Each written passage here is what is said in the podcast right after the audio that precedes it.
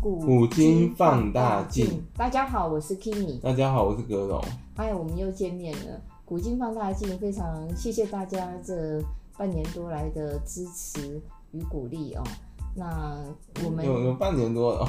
呃有差不多了啊、那想要跟格隆就是回溯一下，我们这一段时间哦，都一直在介绍被历史污名化的对啊历史名人哦。那被污名化的历史名人，我们当然说先从我们最熟悉的中哎国的中历史国的那些名人开始对讲，起。从古人呢、讲到了清朝哦。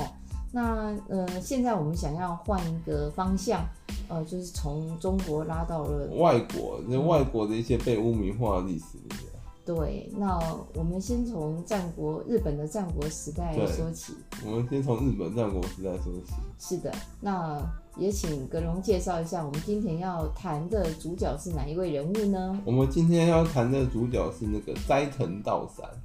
斋藤道三。斋藤道三可能有些人对他不是那么的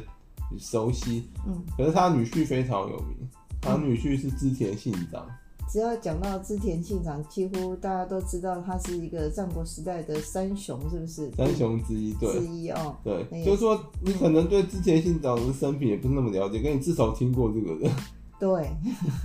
最近那个木村拓哉还去演他在对啊在一个那个祭祀的一个那个活动里对面，哦，去扮演织田信长，因为听说织田他就是一个美男子哦。对，斋藤道三，斋就是吃斋念佛的斋对嘛，藤呢，藤可能是是那个那个那个树藤那个藤草字头那个草藤，字头，道藤就条是的藤，藤条，嗯对，道道就是道德的道，三就是一二三三的的三三，，对，嗯，他们日本的名字他们都是有四个字，而且他们常常会把呃怎么讲一个地方的名字或者是呃呃数字会呃融入到他的真的名字里面啊。对，那个而且日本战国时代那些名人都有特色，他们一生会改好多次名字，但是在不同时期会叫不同名，因为他们名字都不是乱取，是有意义的，哦对，啊，他们没有改名限制哦。嗯他们没有改名限制，对，然后可以一直就自己想改，然后嗯跟顶多就是跟他当时服侍的那个主君说一下，说我真的他们，比如他们侍奉当时侍奉哪个大名，跟他说一下我要改这个名字。哦，通常那些大名会同意属下改名，因为他们那时候的风气就是就是很多人都习惯一直改名。对，如果是现当然你也可以选择不改，当然，如果是现金的话，就改名也有点小麻烦哦。你要上户对啊政事务所，还要去所有的银行，对啊全部都换换上你的新名字。对啊。所以我 古们代内改政名比部较方便，只要通报一下你侍奉那个主主君就好了，对啊然后他同意就可以改，通常都会同意你改名。是，那我们现在内政部就有规定，一一生好像只能改改三次，次，对三次名字哦。好，所以那我们先介绍一下斋藤道三，他是怎么样的一个人，他怎么起家的？斋藤道三，我们先从他生平简单的来介绍一下。斋藤道三是日本战国时期美浓国的大名，他们当时嗯日本国内分了很多地区，每个地区是一个国，嗯，然后每个国有离各自的 leader，他们领导者叫大名，大名，所以是对国中之国对，哦。国中之国，对，嗯他又名叫丰丸，然嗯后曾经在京都的妙觉寺当僧侣，就他曾经出过家，嗯嗯，出过家的对这种历史名人都很强哎、很多都很强，对，嗯 中国很多那种那个，以后搞不好可以开个开个单元专门讲一些历史有名的僧人，有那种当过当过和尚的， 这很个倒强是的。很有趣的对一个 topic 对哦，我们下次可以对来安对排对一下哦。等到那个嗯污名化这个单元讲完之后，是是是，他曾经在妙觉寺当僧侣，法号叫法莲坊。然后他那个什么，在他后来他就还俗了嘛。嗯，那还俗后，他帮自己取个很奇怪的名，叫松坡庄五 郎。然后他那个还俗后，他第一第一份，他当过很多职业，他最有名是当过那个卖油商人，卖油的。嗯，漫游其实是一个还蛮好的生意耶。卖油其实应该蛮好赚，很多人漫游，呃，就是发达了，尤其对啊是对啊古代的卖盐啊、卖油啊、卖米啊，都都是因为都是民生用品嘛， 必需品嘛。那我斋们藤道三最有名是他卖油卖到变成一国之主，哇，他等于说从一个低阶层卖油郎的平民身份啊，嗯嗯最后篡篡夺整个国，整个美浓国，变成说篡国之后变成一个一国之主。那他一个卖油的商人怎么有这么大的能耐去把一个国家都给吃掉了呢？他后来那个当一当漫游商人之后，好像放弃了这个职业，他跑去当武士了。哦，然后他成为武士之后，先后去侍奉了那个两个那个当时美浓国那个人民们，嗯就是他去侍奉当时一个叫长井长弘的人，嗯然后后来又去侍奉了他那个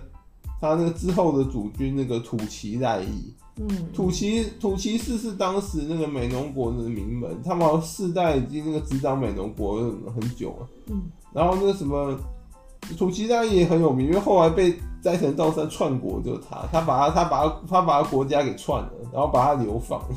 哇，真是然后就是反客为主，本来是他部下，后来把他的主公给那个弄掉，自己当了。嗯。像以前到现在哦，你你要出头，通常都要先拜在一个门下。对对对，像嗯像日本战国时期，很多都是之前去那个啊，都先去侍奉别人啊。嗯日本战国时期三雄是织田信长嘛，嗯丰臣秀吉跟德川家康。之前信长虽然没有去侍奉过别人，可他是有家业继承。他他们之前家是那个尾张国那个历代那个嗯，执执掌者，因为执掌尾张很多年了。嗯对啊，如果你不是对那啊，所个以他二等代于的是话，他等就于是是对对等于是那个正二代织田信长呃。那如果你不是那种正二代，你就要先拜在一个门名门对之下哦，才有可能会出头嘛。其实德川家康的那个家族也是名门，只是嗯他那时候好像那个家道没没那么强，他就他就先去投靠金川一元。是是是那，所以他那丰臣秀吉更传奇，他也是他跟那个战神道三也很像，他都是平民出身的。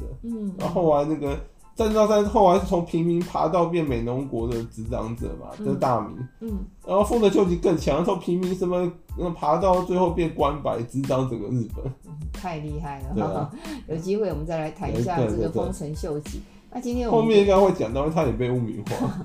好，对，所以我们刚刚讲到他先后去侍奉了长井长弘跟土岐赖义。嗯他那时候把名字又改了，而且他，而且我觉得道山改名很奇怪，他改那些，他不止改名还改姓，然后那么日本战国很多人都习惯改姓，嗯然后他他改的都是一些那种很奇怪的姓氏，他后来改名叫西村正利，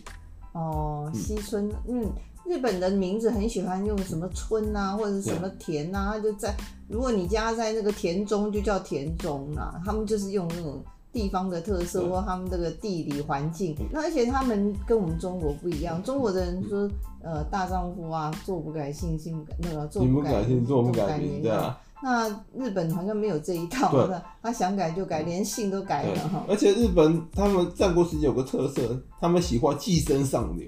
哦，寄生上流，对哦，就比如说那斋藤道三是平民出身的嘛，嗯他们他是等于说他他的那个他最早的姓氏是一个那个名不见经传嘛，哎、然后他们日本战国时代很很注重家世跟那个血统，所对，以他就他就往上爬去那个去那个等于说是寄生在别人姓氏那里，人像家要他不要同意啊？还是他自己改就可以？没有没有你要你要你要对方那个姓同意，所以他、哦他就他就有选择性先去侍奉那个长井长弘嘛，哦，然后后来他侍奉的长井长弘被谋杀了，哎呦，那哦谋杀不知道跟他有没有关系，这个这个不知不道。可考啊哈、不可考。然后他又继承了长井氏，改名叫长井圭秀，说等于他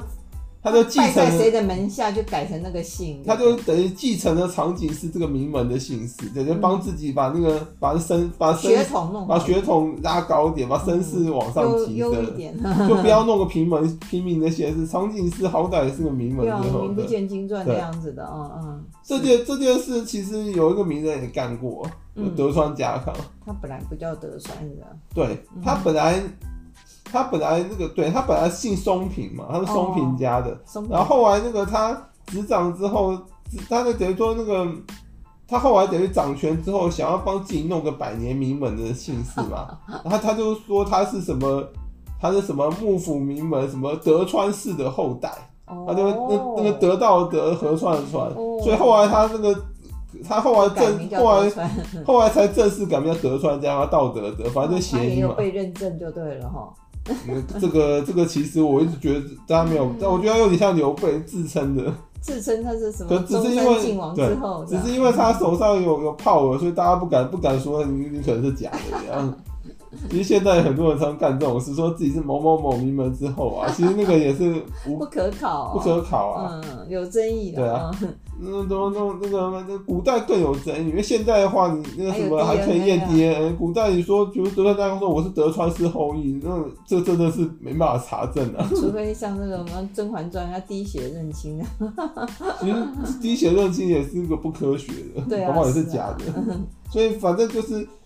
斋藤道三从平民先帮自己弄到一个名门的身份，他就改名叫了那个什么长井圭秀，变长井家的那个后代。嗯嗯一五三八年的时候啊，嗯他又想换个姓氏了，嗯，因为他觉得长井家这个名门太小了一点，嗯所以一五三八年的时候，那个有个叫斋藤氏的那个嗯的名门啊，嗯绝嗣了就没有后代，绝嗣了。哎呦，爵士，所以那个斋藤道三嗯就看说他有他有机会，就那时候的那个场景，那时候的场景郭秀觉得他有机会，他就去盗取在斋藤氏的姓氏，他就改名叫斋藤立正，说说等于继承了他的斋藤家，哦他说是斋藤变他变摇身一变变斋藤家的后代，那他们家里没有人出来反对，因为都都 因为都爵士啊， 哦，嗯对对，他等于把人家的家家名给盗取可了见这这样。个斋藤道三这个人是一个很投机的人。对对，人家心机很重，一一步步一直盗取别人名门的姓氏往上爬。哦对对对，就是寄身上流的一个典型。啊对啊对啊。嗯，我我我会寄生上流那个电影中那个弱掉，斋藤道三才是真的厉 害。然后他不知道寄生了几位了，对啊，他寄生到最后由平民变成一国之主他了。也是无往对不对不利耶。嗯，而且我想他，他对当他武就很士应该也蛮会打他的。他，而且他有蛮有他一套的，因为你要继承这些姓氏，也不是说你想继承就能继承的，嗯也要也要大概也要对方同意，他就可以弄到说对方同意他继承这个姓氏。是是，一五四二年的时候啊，嗯他那个他继承斋藤是一五三八年嘛，嗯等于他继承这个这个比较大名门姓氏之后啊，嗯，他就干了一件事。一五四二年的时候，他把自己的主君流放了。对他那个他那个那个嘛，嗯战国日本战国时期其实有个特色，它是个下克上的时代，就是说常常会部下会叛乱，把主君给杀了，或是篡夺，然后自己自己掌权，自己是的自己出头当主人，嗯就这就个是拳头大就对很狠哦，对，就是个没有什么道德的时代。没有人力道德，那很像我们春秋时期的时候，嗯对春秋战国对也是这个样，下其实课上，嗯。春秋战国的时候，春秋时代还好，还有还那时候还有讲一点礼礼义。到战国时代真的是已经完你全越那个崩，坏了，对，完全礼乐崩坏，完全那个就是就是不管 了， 是对啊，拳头大是真理。所以他这个，所以等于说斋藤道三是个传奇人物，他从卖油郎身份下课上成功，后来变一国之主，所以他就把他当时的主君叫土岐赖义给流放了，嗯哦，而且而且这是第一次流放，他流放了两次土岐赖伊，因为土岐赖也是个传奇人物。他一五四二年第一次被斋藤道流放之后嘛，嗯他后来又爬爬爬回来 嘞，他后来又回来了，所以在一五一五五二年的时候，斋藤道三第二次流放了土岐赖伊，因为这家伙后来跑回来了，这很像那个拿破仑啊，对对，然后对，对啊，他后来被弄到那个什么科西还是那什么岛，不是盔甲他出他生出的，生了，还弄到一个他被他回不来的地方了， 对嗯，对他对对他就那个什么对啊，就不让他那个有机会再回来对啊对啊那对个啊啊掌权呐对啊，对，所以他就土岐赖伊后来啊就第二次被斋藤道三流放了。他这个怎么那么弱这那么弱啊？ 人家流放你就真的去流放没，有，就是妈的，有拳头就拳头大是是那么真理啊，真理啊，对啊，所以战神道三那时候手握军权啊。哦，但是楚奇大一，楚奇大一那个人真的说真的没什么能力。 你看本来，你看他土岐氏本来是执掌美浓国的，对，等于说是那个百年名门，那个家业传到你手上，你居然被人家篡篡国了，所以可见那个人到底是多多废。应该这么说啊，就跟斋藤道三比起来很废，所以战神战神道三才能够篡国成功。嗯能力比他强啊。其实他在一五四二年的时候就已经算夺取美浓国，嗯一五二年的时候他就他就等于说正真正的完全掌控美浓国。可是到了一五五四年的时候，道三大概觉得有点累了，他把那个家督，就是那个就是他整个家，也就家跟他们那个斋藤氏的那个领导者地位，家督的那个位置啊，嗯让给了长子斋藤义荣。哦然，后他又他又把头发剃了，去跑去隐居了。他是怎么样？他想想的不开了，还是想开了？想开了，他跑可能觉得那个啊他已经到人生巅峰，这样够了，他就跑把头发一剃，跑去隐居。他们日本战国时代很多人喜欢流行隐居，就是说，你如果昭告天下说你要隐居的话，基本上通常他们比较不会去动隐居的人，因为隐居等于说我表示我不问世事了，退出江湖的对感觉、对啊。对，就像金盆洗手一样，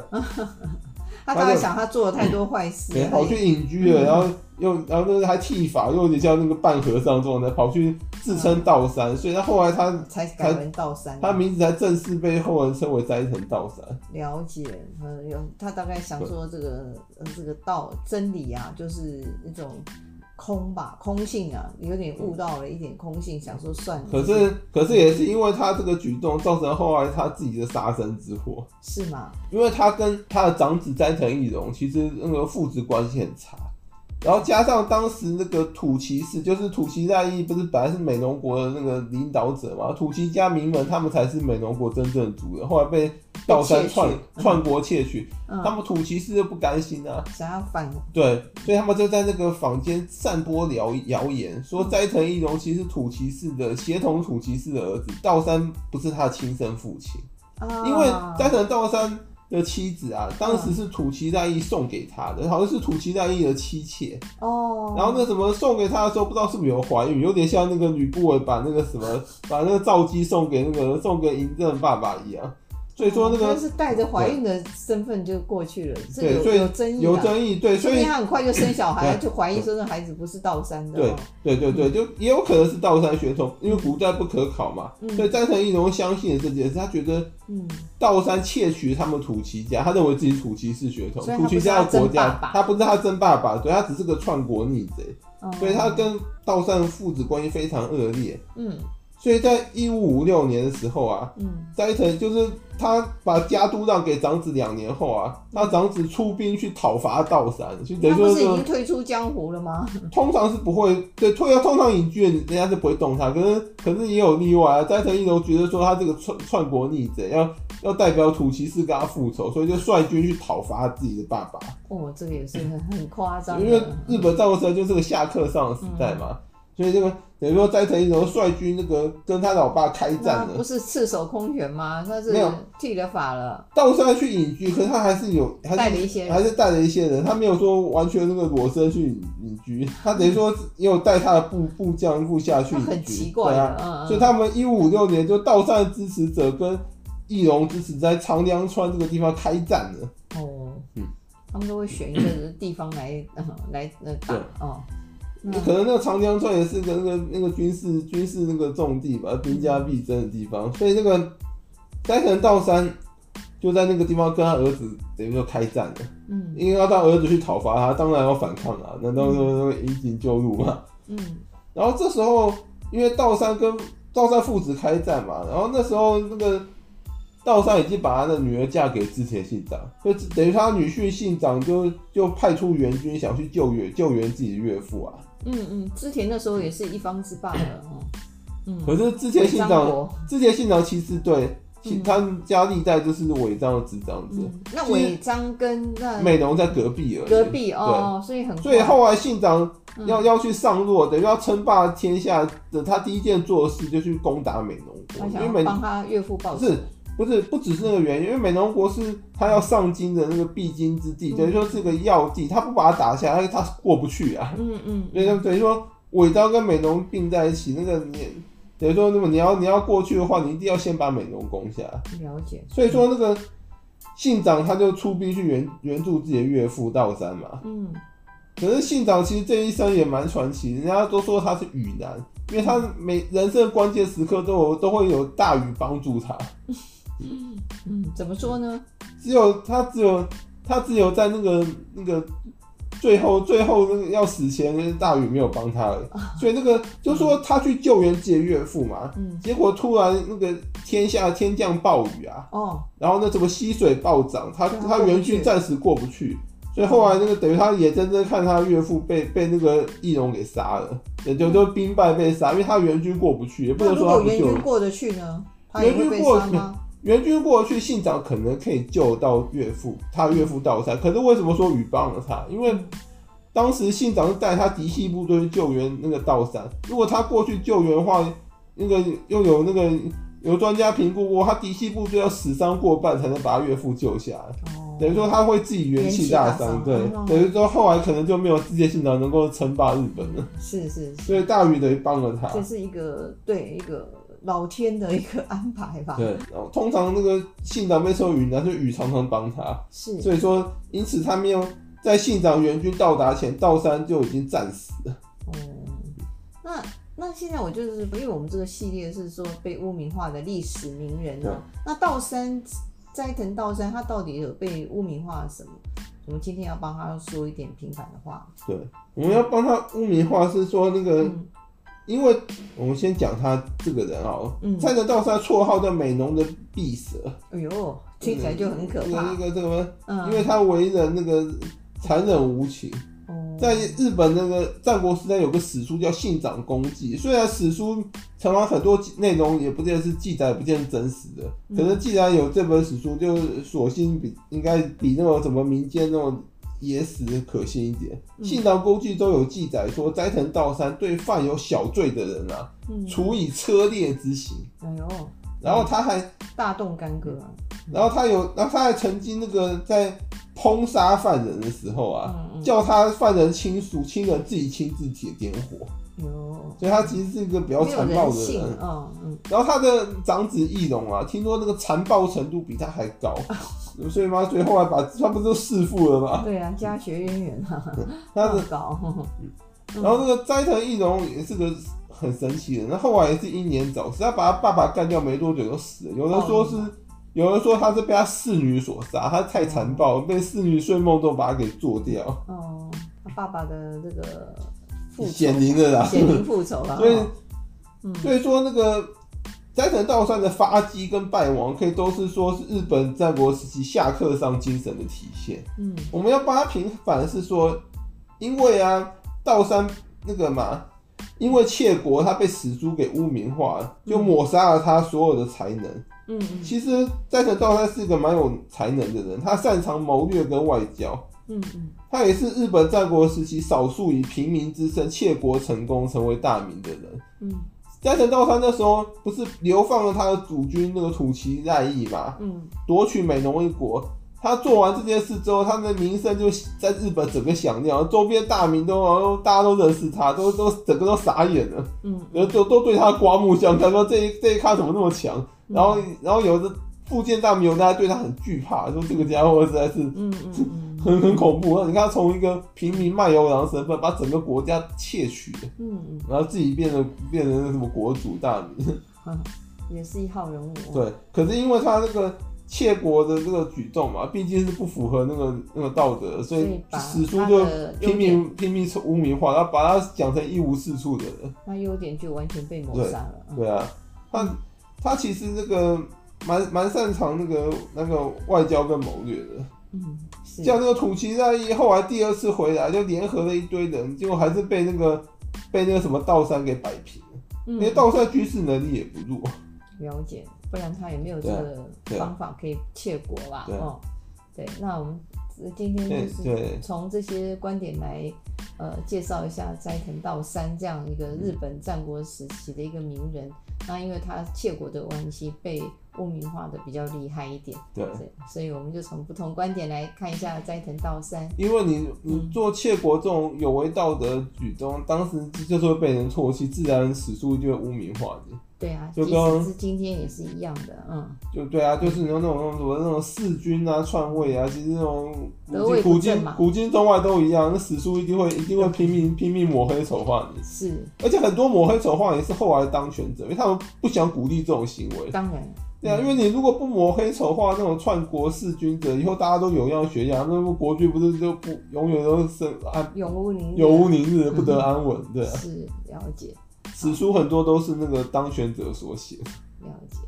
好的，那我们今天的分享就就到到这，边，谢谢大大家拜拜拜，拜